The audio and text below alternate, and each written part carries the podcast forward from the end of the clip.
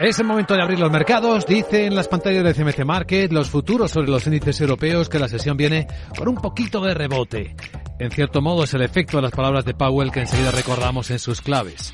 Viene subiendo exactamente el futuro del Eurostox ahora mismo 8 décimas, 33 puntos en 4.243. Viene subiendo exactamente el IBEX, el futuro, 6 décimas, 53 puntos en 9.227 pero está muy plano el futuro del mercado americano.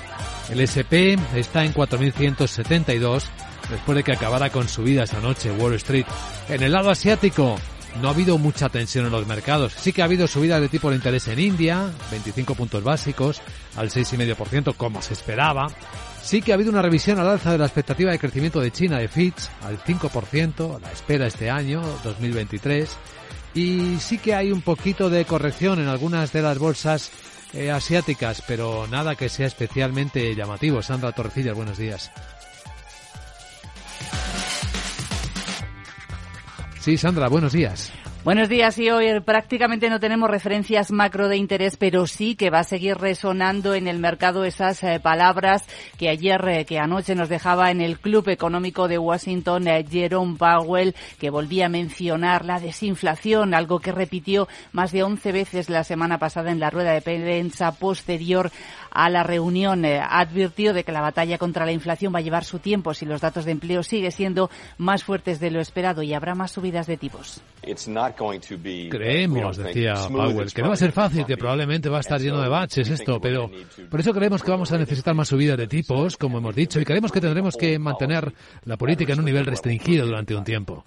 El informe del mercado laboral de enero es muy fuerte y ciertamente es más fuerte de lo que nadie que yo conozca esperaba.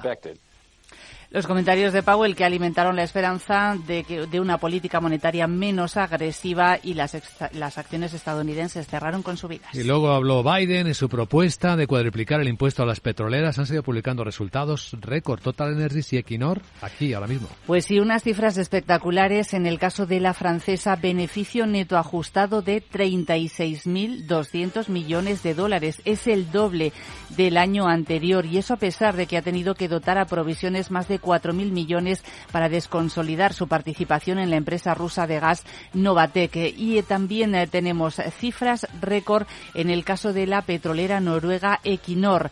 Beneficio operativo ajustado, casi 75.000 millones de dólares. En este caso también es más del doble de un año antes. Destacamos un par de cosas más. Los resultados de Societe General, la primera. Que han bajado un 35%. Los datos aún así están por encima de lo esperado y anuncian anuncia un programa de recompra de acciones de 440 millones de euros. Y la advertencia del gigante del transporte marítimo Maersk. Ha presentado unas ganancias en el cuarto trimestre que han estado ligeramente por debajo de lo esperado. Y ojo, porque dice que los beneficios en todo 2023 le van a bajar de forma brusca a medida que están bajando los volúmenes y también las tarifas de los fletes. Mm, ojo con esta advertencia. Saludamos a don Jesús Sánchez Quiñones, director general de Renta 4. Don Jesús, ¿qué tal? Muy buenos días. Buenos días. Bueno, su diagnóstico del mercado, ¿cómo, cómo lo percibe?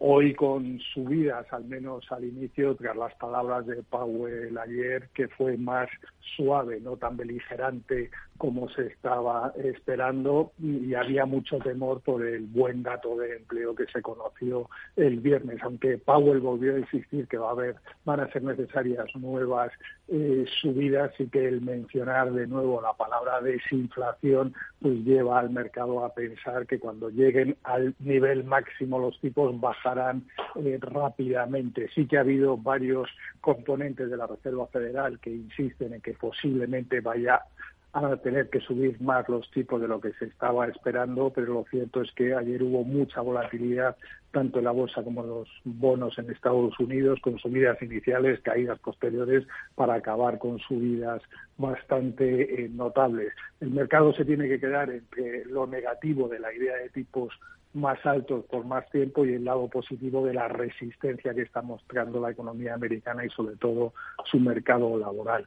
Y en otros bancos centrales, tanto el Banco Central Europeo como en el Banco de Inglaterra, están haciendo manifestaciones algunos miembros intentando contrarrestar la reacción de los mercados que no se creen eh, en, la tendencia agresiva de los bancos centrales y ayer eh, Villarroa del Banco Central Europeo, que suele ser de las palomas dentro del Banco Central Europeo, insistió en que es muy posible que, aunque eh, puedan bajar en algún momento los tipos de interés, no van a volver a los niveles que estaban antes. O sea, en definitiva, los banqueros centrales lo que están intentando es convencer al mercado de lo que están diciendo de luchar contra la inflación va en serio y el mercado de momento cree que van a cambiar de política antes de lo que están manifestando los bancos centrales. Es curiosa esta diferencia, cierto.